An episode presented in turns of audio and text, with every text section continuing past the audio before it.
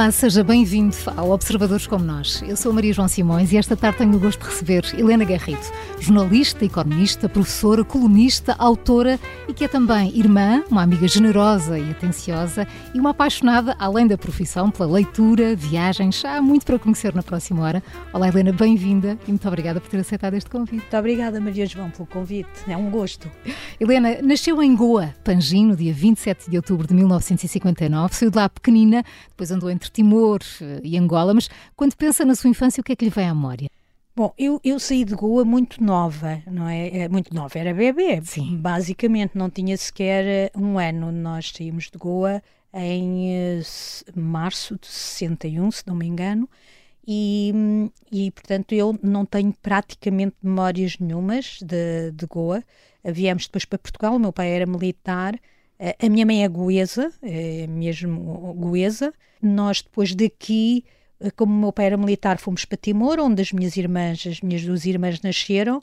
Viemos depois outra vez para Portugal e só depois de Portugal é que fomos para Angola, onde o meu pai deixou o serviço militar e regressámos a Portugal na altura do, do 25 de Abril, em, mil, em dezembro de 74. Portanto, chega cá com 15 anos, provavelmente, sim, por volta disso. Sim, 15 anos. E, e, desses tempos, do que é que tem mais saudades? E desse vai e vem, dessas viagens todas, o que é que fica? As minhas, as minhas memórias remontam basicamente à Angola. As uhum. memórias que tenho de Timor são muito esbatidas. Lembro-me que em Timor a minha mãe dava aulas e eu aprendi a ler com a minha mãe. E, e lembro-me uh, de termos de ter de ler um texto que era do livro que a minha mãe usava para ensinar os miúdos a ler.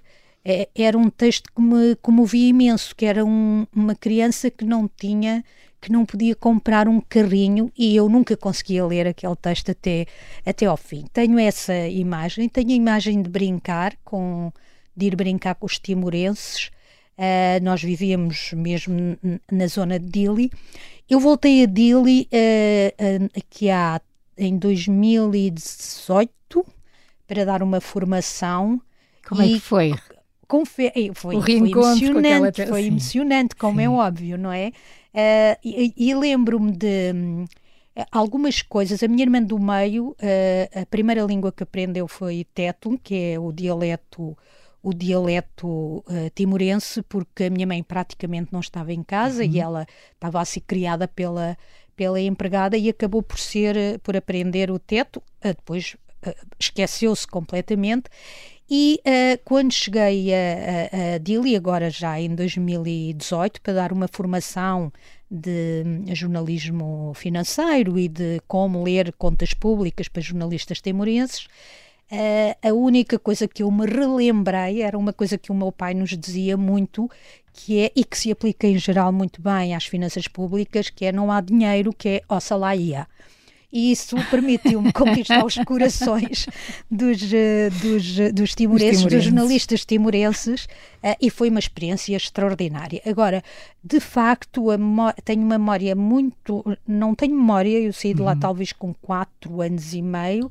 Uh, não tenho praticamente memória, só memórias muito esbatidas da praia, daquilo ser tipo paraíso. Sim. Estas zonas são sempre a, a, a, correspondem à imagem que nós temos do paraíso, uhum. não é? Muito verdejantes e, e com muito mar e muito um pôr-do-sol. Isso de Timor, não é? Em relação ao Timor. Timor. E de e, Angola? De Angola. Angola já é completamente diferente, não é? A Angola foi quando acordei para a adolescência claro. e, portanto, existem muitas memórias de Angola e, e lembro-me de não querer vir, não é? Os meus pais, principalmente o meu pai, como tinha sido militar, percebeu que nós ia, íamos ter de regressar e, e nós e os meus pais uh, fizeram tudo para que nós viéssemos para cá o mais depressa uhum, possível, até por, para iniciar o ano letivo cá. Uh, isto ainda em finais de 1974 e obviamente nós não queríamos vir para cá. Deixou lá eh, muitos amigos, Helena? Eles depois acabaram por vir, por vir também, todos, pois. É? Eles acabaram por vir portugueses todos. também, sim. Uh, e, quer dizer, nós depois espalhámos um bocadinho uhum. por, todo, por todo o país. Uh, e, e, há até uma, uma história engraçada, porque houve pessoas que nós perdemos o contacto, não é? Nós éramos miúdas, eu, eu era a mais velha, sou a mais é velha. É a mais velha de três, sim. Exato, tinha 15 anos, ia fazer 15 anos, ou fiz 15 anos quando viemos para cá, e, e, e todas nós, obviamente, os, os, nossos amigos não eram os amigos dos meus pais, não é? Era, e alguns da escola, outros os vizinhos, e cada um espalhou-se pelo país inteiro. E eu lembro-me de uma vez estar, uh, é um de, uma das histórias mais engraçadas, estar no autocarro, eu estava na faculdade, estava num autocarro para ir para a faculdade e de repente ouço uma voz, que era como eu era conhecida na escola, Marilena! eu olho para trás era a irmã de uma grande amiga minha que, que, me viu e me reconheceu. Foi uma, a forma que nós temos, que nós tivemos de nos reencontrarmos. Essa minha amiga agora ainda está em Macau, uh, mas foi como nos reencontramos, porque senão nunca nos teríamos uh, reencontrado. Depois, quando chegámos a Portugal, é um grande choque cultural. Pois era isso que eu ia perguntar, como é que foi a adaptação, porque é um tudo diferente. choque cultural. Claro porque é sair de uma sociedade já, nós apesar de termos, eu tinha 15, a minha irmã tinha 13, uh, ah, apesar de, ser, de sermos uh, adolescentes na sua primeira fase, uhum. digamos assim, havia uma liberdade em Luanda que não havia aqui. Uh, quer dizer, há pessoas cá que costumam dizer que o piso era preto e branco naquela altura, não é? Mas a África não era preto não e branco. E nós chegámos e cá. E muito de porta aberta, muito de convívio, muito tudo, de rua, não é? Exatamente, Sim. e tudo já fazíamos, éramos adolescentes, fazíamos fa as farras. Uhum. E fazíamos imensas coisas em conjunto no bairro, uh, desde o Festival da Canção que imitávamos Portugal, não é? Uh, até os concursos das Misses, tínhamos 13, 14 anos, até eu como gostava muito de ler, tinha uma amiga a minha que para me obrigar a sair de casas entrava pela minha casa, roubava-me o livro e ia a correr. Uh, fazia, chegámos a, cheguei a fazer o estatuto para fazermos um grupo dos sete, daqueles livros Sim, da, da Enid Blyton, e, e o, o, tudo isso faz com que quando chegamos a, a, Portugal, isto é, é tudo muito mais apertado, não é? E nós fomos para o Alentejo fomos. Por causa do seu pai, não é? A origem pai, Exatamente. O meu pai era da, da área de Estremoz, da uhum. zona Alentejano, e fomos para aquela zona. O que é que eu me lembro dos primeiros? Nós fomos muito bem tratadas, não é? Três meninas que vêm da África, na escola, fomos super bem tratadas. Uh, mas lembro-me de uma das coisas que me fazia impressão era deitar fumo pela boca, que era uma coisa divertida para uma miúda. Deitar, deitar fumo pela boca por causa do frio, não é? uma coisa que ninguém pensa. As memórias, é? sim, que ficam. Sim. E, e, que, e isso foi de facto uma. uma mas foi integrar-nos completamente. Não, não houve um sofrido. Eu não, não, não me considero uma pessoa sofrida uhum. e olhei sempre para a frente, não é? Sempre para a frente.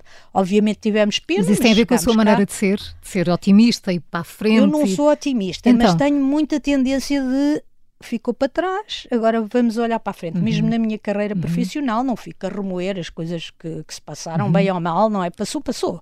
E, e depois dessa, dessa, dessa fase de vivermos uh, em Estremoso, a minha mãe foi, eh, trabalhava na Força Aérea e quis ser colocada na base aérea ali do Montijo e acabámos por viver para o Montijo. Essa é outra história engraçada. Fomos ver onde era o Montijo no mapa e eu lembro-me de ter ficado entusiasmadíssima porque fica ao pé do Rio Tejo. E como é que eu imaginei uma terra ao pé de um rio? Como é em África, cheia de árvores frondosas a cair em cima do rio. Coisa que não é nada assim. diferente, para sermos muito simpáticas. Muito diferente.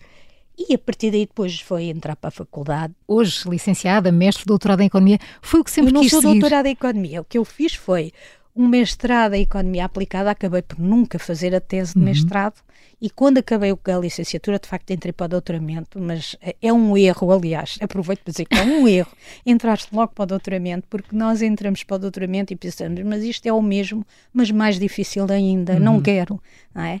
Não, eu fiz uh, um mestrado, já estava no jornalismo, até com o objetivo de melhorar Uh, até porque o jornalismo económico e uh, para nós conseguirmos comunicar uh, de forma eficiente e de forma que as pessoas nos percebam, nós temos de ser capazes de simplificar. E, mas temos de ser capazes de simplificar com rigor. Uhum. E para simplificarmos com rigor, na minha opinião, temos de ter um conhecimento, às vezes técnico, profundo e foi por esse desafio que fiz depois a parte curricular do mestrado em Economia Aplicada. Acabei por nunca fazer a tese, porque o jornalismo é muito absorvente. por falar em rigor, quem trabalha ou trabalhou consigo diz que a Helena é uma jornalista à moda antiga no que isso tem de, de melhor. Informa-se antes de falar, lê antes de escrever, persegue fatos, números, dados e só depois é que comenta. Sim, porque eu tenho, uh, talvez uh, uh, por defeito de profissão e até por, pela, pela formação em economia, foco muito mais no conteúdo do que na forma. Isso às vezes não é bom. Por hum. exemplo, às vezes para fazer análise política a forma é muito importante, até mais importante do que, do que o conteúdo. Mas não consigo de facto partir para, para um comentário, para uma análise, para um texto sem conseguir uh, confirmar, uh, confirmar os factos e às vezes até exageradamente alguns detalhes que, que, que são pouco importantes. Aprendi uh, ultimamente, sobretudo porque faço hoje mais análise e comentário uhum. do que propriamente notícias, aprendi, uh, ou forço mais vezes, a não ir tanto ao detalhe, porque depois o detalhe pode nos impedir de fazer uma análise mais, mais global das situações. Mas sim, é, é a minha preocupação, até porque Uh, nós temos, como jornalistas, temos de ter consciência, em termos gerais, de que mexemos na vida das uhum. pessoas. Uhum. E no caso do jornalismo económico, mexemos às vezes na vida financeira, económica, laboral das pessoas. E isso exige de nós uma enorme, uma enorme responsabilidade, obviamente. Os amigos são unânimes quando dizem que a Helena gosta muito da sua profissão, uh, tanto que nunca quis sair dela, uh, apesar de ao longo da sua carreira ter, uh, terem surgido boas oportunidades. Alguma vez se arrependeu de não ter aceitado algum desses convites ou, como dizia há pouco, é para a frente o caminho? Nunca me arrependi, eu, o caminho é mesmo para a frente, nunca me arrependi. embora às vezes tenha pena de não querer, mas é verdade, eu gosto muito do que faço. Gosto, sou jornalista por acaso, podemos falar disso. Uh, não era isso que eu, que eu tinha pensado ser. Uh, a minha irmã mais nova sempre quis ser jornalista. Eu minha nunca, irmã do meio é advogada. É, a minha irmã do meio é advogada uhum. e a mais nova é, é jornalista, é uma jornalista até conhecida, que é a Maria José Garrido, que, está na TVI. A minha irmã do meio é advogada, é a Manuela Garrido, e, e eu nunca, nunca quis ser uh, jornalista, então, como é nunca é que pensei nisso. Como é que aparece o jornalismo? E por puro acaso, eu, uh, eu fui para a economia também por acaso, porque eu era para ir para a medicina, tirei tudo para ir para a medicina e depois à última hora pensei, ai não, que horror, anatomia, mortos, eu não vou querer, eu não vou conseguir fazer a cadeira de anatomia com mortos. E então pensei, eu gosto imenso de matemática, não quero ir para matemáticas, qual é o curso que tem muita matemática? Economia, vou para economia. E eu fui para a Economia e sou do primeiro curso da Universidade Nova de Lisboa, da Faculdade de Economia, que hoje se chama Nova SBE. É, fiz o curso todo ali no Campo Grande e quando acabei o curso, acabei na crise de 1983, não consegui arranjar logo emprego, andei a dar aulas no, no secundário e eu não queria dar aulas e então voltei para a faculdade para tirar umas cadeiras de fiscalidade e contabilidade analítica, porque assim podia inscrever-me como penso que era ROC, Revisor Oficial de Contas. E na, na faculdade encontrei um professor meu, que já morreu, que é o professor Orlando Abreu, que me perguntou se eu não queria escrever para um jornal de economia. Eu disse, hum, posso tentar. De quem era o jornal de economia? Era também de um professor meu, que era o professor António Rebelo de Sousa, que ia lançar o Jornal de Comércio. Nós íamos entrar Sim. numa fase de liberalização da economia, em que fazia sentido existir jornalismo de economia e informação de economia para as pessoas tomarem decisões, as coisas deixavam de ser uh, decididas pelo Estado, tinham de ser decididas pelo cidadão. E foi a partir daí que eu comecei no jornalismo, no Jornal de Comércio, que depois, depois fechou, uh, por puro acaso e depois viciei-me, não é? Viciei, é viciante o jornalismo? É muito viciante, muito viciante. Uh, não apenas, uh, talvez, não sei se é também por causa da adrenalina, obviamente, não é? de estarmos sempre atualizados e sempre é verdade, saber sim. o que é que acontece. Uh, eu costumo dizer que nós temos carteira profissional de fofoqueiros, é? nós gostamos muito de saber as últimas novidades mas é o desafio de todos os dias é um dia diferente e há sempre coisas novas para aprender. Sempre, mesmo na economia, porque mesmo na economia há inovação uhum, financeira, é. estão o que é hoje a economia não tem absolutamente nada a ver com a economia como ela era em finais da década de 80 Sim. ou nos anos 80 do século XX, não é? E, e esta hum, possibilidade de estar sempre a aprender, sempre uh, perante uh, coisas novas que nos desafiam, penso que será isso que me que, que, faz com que eu goste tanto do jornalismo e nunca me arrependi de, quer dizer, tenho pena de dizer, ah, se calhar se eu tivesse aceitado aquele desafio era outro mundo em que eu iria, mas depois tenho medo de não gostar desse mundo. Olha, é melhor ficar aqui. Sei que pelo que dizia, por essa paixão passa grande parte do tempo a trabalhar e quando não está a trabalhar, como é que gosta de passar o seu tempo livre? Quando tem? Um, como é que eu gosto de passar o meu tempo livre? Eu neste momento imponho-me a fazer, a ir ao ginásio pelo menos duas vezes por semana. Esse é, uma, é um momento que eu gosto muito uhum. uh, e com uma PT e, e, tinha de ser com uma PT senão eu não ia porque tem que ter ali alguém Exato. que cobre se não for exatamente, que eu fico envergonhada se não pois for. É. E, e o que eu gosto mais de fazer aquilo que de facto me dá um enorme prazer fazer ainda hoje é estar ao pé do mar a ler Uh, eu, uh, e, eu tenho de me esforçar um bocadinho para ler romance. Eu, eu, lia muito, depois, durante o jornalismo, interrompi essas leituras, sobretudo de romances, e passei a ler basicamente uh, livros, livros técnicos e estou a tentar reencontrar isso porque isso de facto é dos poucos momentos em que eu completo, consigo uh, desligar completamente e que de facto me, uh, me gera uma enorme, um enorme nível de relaxamento uhum. a, a, leitura. E depois gosto. E o piano? Ver.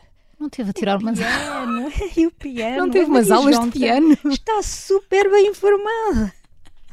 Como é que, o que, é que aconteceu no piano? O piano, uh, eu pensei, bom, eu agora devia aprender ou uma língua nova ou talvez uh, aprender a tocar um instrumento. Piano, eu sempre gostei muito de piano. Também eu mesmo Pensei, sei que não tenho jeito nenhum, nem vou tentar. Não, mas eu também não tenho jeito. Eu sou eu, uh, a filha de uma amiga minha, da minha amiga Cel, a Sara, uh, estava a aprender piano e ela tinha muito jeito para ensinar. Tinha um bom, um bom desempenho como pedagoga.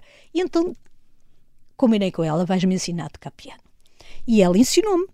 Só que depois o Arnaldo, que é o meu marido, eh, ofereceu-me um piano e uh, eu tenho um massacrado com o piano, não é? Porque eu, verdadeiramente, eu sou dura de ouvido. É horrível porque ele não sabe nada de música. Eu ando a aprender as notas, super dedicada, tipo aluna, bem é comportada a aprender notas e a ver como é que se escreve e como é que se lê. E o, e o Arnaldo chega lá, faz uns acordes e aquilo tem música. E eu estou ali não sei quantas horas a tocar e aquilo não sai nada. É horrível. Mas, Mas não, não desisto. Não desisto, não desisto. Ultimamente não tenho feito muito porque tenho de facto tido algum trabalho, mas não desisto, não desisto. E, não, e a Maria João, se quiser, aprenda também, porque não faz mal. Nós claro também não. não vamos ser grandes pianistas. Pois não, mas ao menos aprendemos é um desafio, algo que gostamos. Não é? Sim. é um desafio, mas sim. Uh, é, é, é um, também dá algum prazer, obviamente, e, e, é um desafio interessante, porque saltar para um mundo que não é o meu, porque o meu mundo é um bocadinho tecnocrata, não é? E, portanto, é preciso saltar para outros mundos que não são os nossos para nos desafiarmos. Helena, eu estou a gostar muito de conversar consigo. Vamos fazer aqui uma curta pausa e já voltamos. Até já.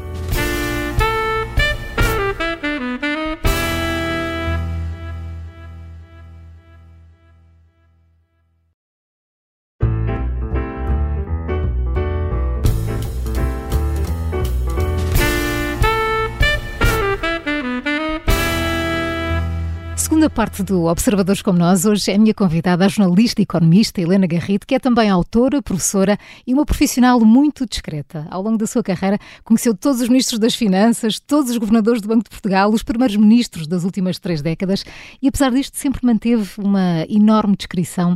Helena, o mundo profissional nunca se mistura com o pessoal? É fácil fazer esta gestão?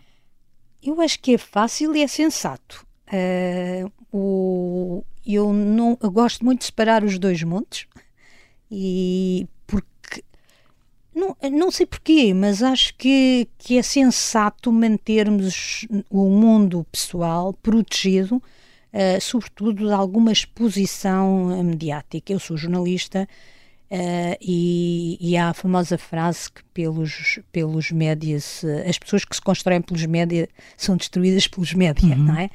Uh, não é que eu tenha sido construída pelos médias, eu sou, na, na prática, eu faço parte desse ecossistema, mas acho que a, a descrição e manter. A, e, é até mais do que isso, eu penso que é a privacidade, uhum. é uma pessoa manter alguma dose de privacidade para eh, conseguir sentir-se mais livre. Eu hoje não tenho a privacidade que já tive no passado, porque tenho alguma notoriedade e, e, e, isso. E como é... é que lida com essa notoriedade, Helena? lido bem, até porque as pessoas têm, são, muito, em regra, muito, respeito, é? muito simpáticas comigo. Eu não tive um, até hoje um único caso uhum. em que as pessoas não tivessem sido muito simpáticas com, comigo e, e muito, muito atenciosas e até é, é uma recompensa, não é? Perceber que uh, algumas pessoas, às vezes até bastante modestas, eh, dizem que me percebem. E, e, para mim é o mais importante porque nesta área do jornalismo económico é um desafio que pessoas que não têm informação de economia nos consigam perceber. E esse é sempre o meu objetivo uh, é que conseguir simplificar as coisas de tal maneira que porque são uh, são as pessoas que não percebem de economia que precisam dessa informação económica de entender, sim. mais do que aquelas que, que sabem de economia. Mas eu penso que é sobretudo por causa da, da, de, de, manter alguma privacidade e especialmente não correr o risco de alguma vez me perguntarem coisas que eu não gosto de responder. E assim fico logo protegida, não é? Exatamente. Se não souberem, não perguntam. Não perguntam. A Helena ocupou lugares de direção muito antes de ter de haver mulheres em direções, ou seja, foi por mérito e não por cotas. Mas onde quero chegar é que dirijo sempre no mundo de homens, com administradores homens, líderes de empresas e economistas homens, hoje já não é assim, mas foi durante décadas. Como é que era ser mulher entre, entre homens? No jornalismo económico, durante muito tempo, uh, sim, os eu diria a Maria João que ainda hoje o peso dos uhum. homens, uhum. sobretudo entre os presidentes das empresas, é muito elevado, para além do que seria é, do que seria até já razoável uhum. e, e, que se justifica com a formação que as mulheres hoje têm. Mas sim, é, eu desde sempre, portanto, eu sou jornalista desde 1986, é, o meu primeiro ministro das Finanças como jornalista foi Miguel Cadilha, e, e, e o mundo, e o setor financeiro era só homens, uh, que era também uma das áreas que, que a minha área é mais a macroeconomia, uhum. e portanto os interlocutores tinham muito a ver com, com, a governação, com o Banco de Portugal, com a banca e com o Ministério o Ministério das Finanças. Eu nunca tive grandes problemas com isso. Uh, nunca, nunca, tive, nunca enfrentei nenhum problema relativamente, talvez na década de 80, quando tínhamos, 90, quando tínhamos o BCP que era ultra conservador, uh, tenha havido ali alguns desconfortos, mas nada de muito grave. Uhum. Uh, o, que, o que eu notei, especialmente nos últimos anos, foi a mudança uh, dos temas de conversa. E isso é que eu acho engraçado, que é até eh, há talvez 20 anos, os temas de conversa, mesmo em ambientes que só estavam homens e eu era provavelmente a única mulher, eu só mais tarde é que comecei a reparar que eu era a única mulher, uhum. não é? Um, o, os temas de conversa eram os temas de conversa do assunto que nós íamos debater. Nos últimos anos, os temas de conversa é, são futebol. E futebol é uma coisa que eu não percebo nada. Quer dizer, eu sou do Benfica, porque o meu pai é do Benfica, mas pouco mais. E depois já é difícil eu conhecer nomes de jogadores, quer dizer, só se a gritaria for tanta que eu que tenha que de fazer é? grandes. Exatamente, aí eu tinha de fazer grandes fintas para não, não ser apanhada pela realidade. Isso foi uma das coisas que eu notei. Depois, uh, uh, noto que há uma que é muito lenta uh, a ascensão das mulheres nos cargos, nos cargos de topo hum. das empresas. Nós mesmo hoje, se olharmos para as empresas cotadas, temos muito poucas mulheres. O que eu, me parece em relação a Portugal é que enquanto há países em que este, eu vou dizer mesmo o nome, este machismo é é disfarçado, é, é, é, frontal, digamos assim, em Portugal é muito disfarçado, muito disfarçado, e não se consegue perceber porque é que as mulheres não conseguem ascender uh, a, cargos, a cargos de chefia. Eu, durante muito tempo, até fui contra as cotas e mudei de opinião.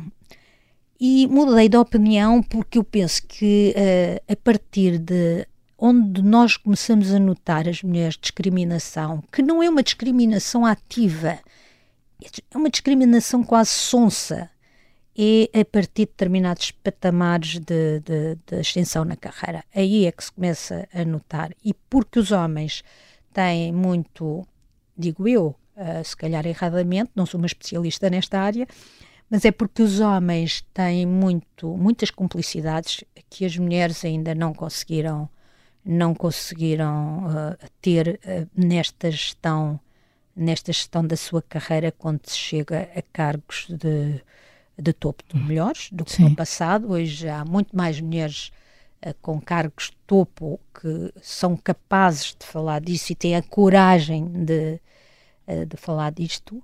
Eu lembro sempre para nós, para nós portuguesas, uma das referências de combate nesta área, sem dúvida, a doutora Leonor Beleza, e que dá bem o exemplo de que, sim, as cotas é um problema, mas tomar a nós, as mulheres, que o problema das cotas uh, fosse fazer subir a cargos de desfia mulheres incompetentes, não é? Estamos ainda muito longe de Sim. ter a cota de mulheres incompetentes que existe na cota de homens incompetentes. Foi um amigo seu que o disse: se procuras frases bombásticas, não a leias. Se procuras decifração, entendimento e crueza na análise, leia. É assim que se vê também, Helena? Sim, não, não tenho, não, sim.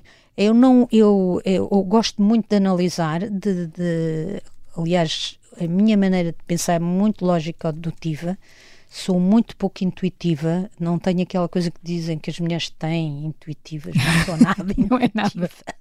Não, não gostava muito de desenvolver essa parte mais holística, mas eu preciso muito de fazer raciocínios lógico-dedutivos e preciso muito de perceber a lógica das coisas e, e, e, tento sempre, eh, quando escrevo, tento sempre eh, encontrar um racional, porque parte do princípio que as pessoas são racionais uhum. e, e, se, e tem de existir uma racionalidade. Às vezes não existe, aliás, como nós sabemos, há até estudos que mostram que não há, às vezes as coisas acontecem mesmo por acaso. O cérebro humano é que não é capaz de, de viver com o acaso e conta histórias uhum. e a posteriori constrói narrativas para entender a realidade. Mas sim, eu prefiro sempre uma análise a, a, a frases bombásticas, mas também gosto de uma boa frase bombástica. Falávamos há pouco sobre a leitura, sei que gosta muito, como disse, de ler. É também autora de livros como A Vida e a Morte dos Nossos Bancos, Quem Meteu a Mão na Caixa. Há planos para um próximo, Helena?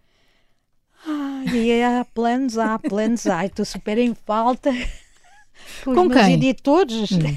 Que sim, sim, há um, há um, livro que nem, nem comecei, não é? Portanto, na prática é só uma ideia, uh, mas que a falta de tempo tem impedido, tem impedido que, uh, que o faça. Mas a, a, escrita dos livros, por exemplo, foi uma, um, um outro evento da minha vida que estava completamente fora de, de alguma vez pensar porque eh, uma, pessoa, quando lê livros, diz, as pessoas que escrevem livros devem ser pessoas muito importantes. Temos assim, eu sempre tive assim uma imagem de pessoas que escrevem livros, pessoas são, estão acima, não é? E os romances, então, são então, pessoas... Então isso, o desafio, foi um desafio que lhe lançaram para escrever foi o primeiro livro? O Francisco Vegas, que quando eu deixei a direção do Jornal Negócios. Uhum. O Francisco Viegas desafiou-me e eu disse: Mas eu vou ser capaz de escrever um livro. Eu vou ser aquela pessoa assim. que tem um livro. Uh, e, e, e, e, graças ao Francisco fui capaz, não é? Uh, e, e, eu, e gostou de o fazer? Gostei. Gostei. Aquilo é difícil. É difícil, é uma coisa é de retorno muito baixo, não é? Quem escreve livros uhum. sabe bem isso. Uh, e, mas uh, gostei muito de fazer, uh, por, até porque é uma, é uma forma também, já é um contributo que todos nós de alguma forma devíamos dar, porque nós no jornalismo muitas vezes fazemos peças de puzzles e nunca construímos o puzzle na sua totalidade. E um livro é, é como temos mais tempo para, para refletir, até para falar com mais pessoas, podemos ir construindo uh, o, o, puzzle, juntando as peças que foram sendo lançadas uh, ao longo de, de, vários anos. Eu gostei bastante, quer, de, quer do livro sobre a banca, sobre a crise financeira na banca, quer depois o livro que, que foi só sobre a Caixa Geral de Depósitos. Já sabe qual será o tema do próximo? O tema é muito relacionado com finanças públicas, que uhum. eu tenho acompanhado há, há, muitos anos, desde há muitos anos, mas eh, ainda, ainda nem, nem, nem pensei nele. Nem pensei. Além de jornalista, é também professora de jornalismo económico. De jornalismo económico. Na Universidade Lusófona. Exatamente. E gosta sempre. de dar aulas? Gosto muito. Eu sou de jornalismo económico e agora também de jornalismo digital. Eu gosto muito de dar aulas por uma razão, porque é uma oportunidade de nós percebermos como é que, vão, como é que pensam as novas gerações. E elas são sempre diferentes, sempre. Nota-se sempre uma grande diferença e, sobretudo, como é que elas olham para o mundo e como. E depois também gosto muito uh, desta parte mais pedagógica, não é? Que, que, na minha opinião, também me ajuda, ajuda como jornalista. Uh, este, o dar aulas uh, permite-me, eu dou aulas há muitos anos na Lusófona, já dei também jornalismo em instituições europeias, mas neste momento dou jornalismo económico e digital. jornalismo digital. O que se percebe uh, à medida que as gerações vão, uh, vão passando é um distanciamento cada vez maior da realidade e a viverem numa realidade que eu, por vezes, nem sei bem qual é. A minha batalha com os, com os alunos, uh, dar dois, três anos a esta parte, talvez até cinco, é como é que eles querem ser jornalistas não sabem o que é que se está a passar em Portugal uhum. e no mundo, não é? E às vezes uh, fico impressionada como é que está tudo a gritar sobre um tema.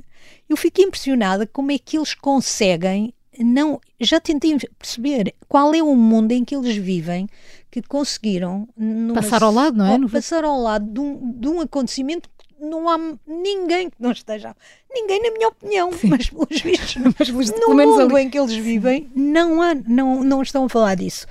Uh, o problema de, de, se viver nas redes sociais, isto Era isso é um que eu ia falar, se não seria assim. enorme, enorme para nós jornalistas porque as, as, pessoas vivem nas redes sociais e se nós não estivermos nas redes sociais, não chegamos até eles. Uh, não vão a um site de um jornal. Uh, se o jornal for até eles na rede social, sim, sim estão, assim já consomem. E, aí vêm e, e até leem, mas. Uh, mas se não, se não estiver nesse universo em que eles, em que eles se encontram, uh, não, não, ninguém lhes toca. É um problema de cidadania, não é? uhum. é? É um problema que se coloca de cidadania, é este distanciamento enorme. Uh, eu, eu admito que não sejam todos os jovens. Há alguns jovens, porque o que, o que nós vemos é que há de facto uma minoria de, de jovens que se preocupam e são bem informados. Eu, não estou, eu estou, se calhar, a ser a generalizar de forma abusiva. Há alguns que se preocupam, mas há, a, a maioria uh, vive num mundo que não num mundo que não é que, que não é o, pelo menos o meu, não é? Uhum. E pelo menos aquele que uh, seria importante para eles para exercerem os seus deveres e direitos de, uh, de cidadania. E a própria e a, e, a, e a desconsideração que têm pela classe política é enorme. Mas e a classe política tem uma enorme responsabilidade porque quando nós levamos os alunos a visitar o Parlamento, é muito difícil explicar aos alunos porque é que os deputados estão a ver as fotografias das férias. Porque os deputados têm de se lembrar que as pessoas estão lá em cima e uhum. estão a uhum. ver o que é que eles estão a escrever no ecrã. É, estão a, a, a, a visitar no ecrã dos computadores e isso é muito difícil, muito difícil de explicar. Helena, no Observador é colunista há já vários anos. Ainda se lembra de como é que surgiu o convite? Foi o José Manuel Fernandes que um dia me desafiou. Eu, eu penso que foi no, até no princípio do Observador. Foi mais uma vez quando eu deixei a direção uh, do, do Jornal de, de Negócios que o José Manuel Fernandes me convidou. E, e, é um gosto enorme ser colunista do, do Observador. Além disso, anualmente, também por um desafio do, do Miguel Pinheiro, uh, faço uma coisa que eu também gosto de fazer muito e fico sempre à espera, será que este ano me vão convidar? que é a análise ao orçamento de Estado. Helena dá-me imenso sofrimento, mas eu adoro fazer A Helena aquilo. fez e faz tanta coisa, uh, consegue eleger aquilo que mais a realiza, que mais a faz feliz? é difícil, é muito difícil, não é? É, é difícil. Eu também gosto de fazer, um misto de cada coisa. Gosto de fazer um bocadinho de jardinagem, não tenho tempo nem muito jeito. Uh, mas sim, eu gosto, eu gosto da profissão em termos gerais, uhum. não é? Gosto mesmo, não é? E, e, talvez até seja um bocadinho viciada demais na profissão. Uh, houve uma vez que estava de folga e, e resolvi ir à Assembleia da República porque tinha, como tinha cargos de desfia há muito tempo não ia lá ver um debate, uh, portanto, uh, eu sou um bocadinho viciada, talvez. E o seu marido queixa-se desse vício? Não, eu não? acho que também posso ser assim porque tenho um marido que tenho, não é? É muito generoso e que, e que é a pessoa que, que, que trata, de, por exemplo, da comida. a Helena não gosta de cozinhar. Eu gosto de cozinhar, mas, mas ele gosta bem. muito mais do que ele, não é? Ele, ele adora cozinhar. Ele Portanto, adora é cozinhar. É deixá-lo, claro. Sim, eu agora, eu, aquilo que eu faço tem imensos defeitos, logo é melhor eu ficar à espera. E como ele adora cozinhar e cozinha muito bem, Uh, e cozinha coisas sofisticadas, não é? Eu às vezes chegava do jornal às 10 da noite e tinha magre de pato com Uau. puré de batata doce, umas coisas complicadíssimas e, e era bom, obviamente. Helena, tem uma wishlist? O que é que ainda quer fazer?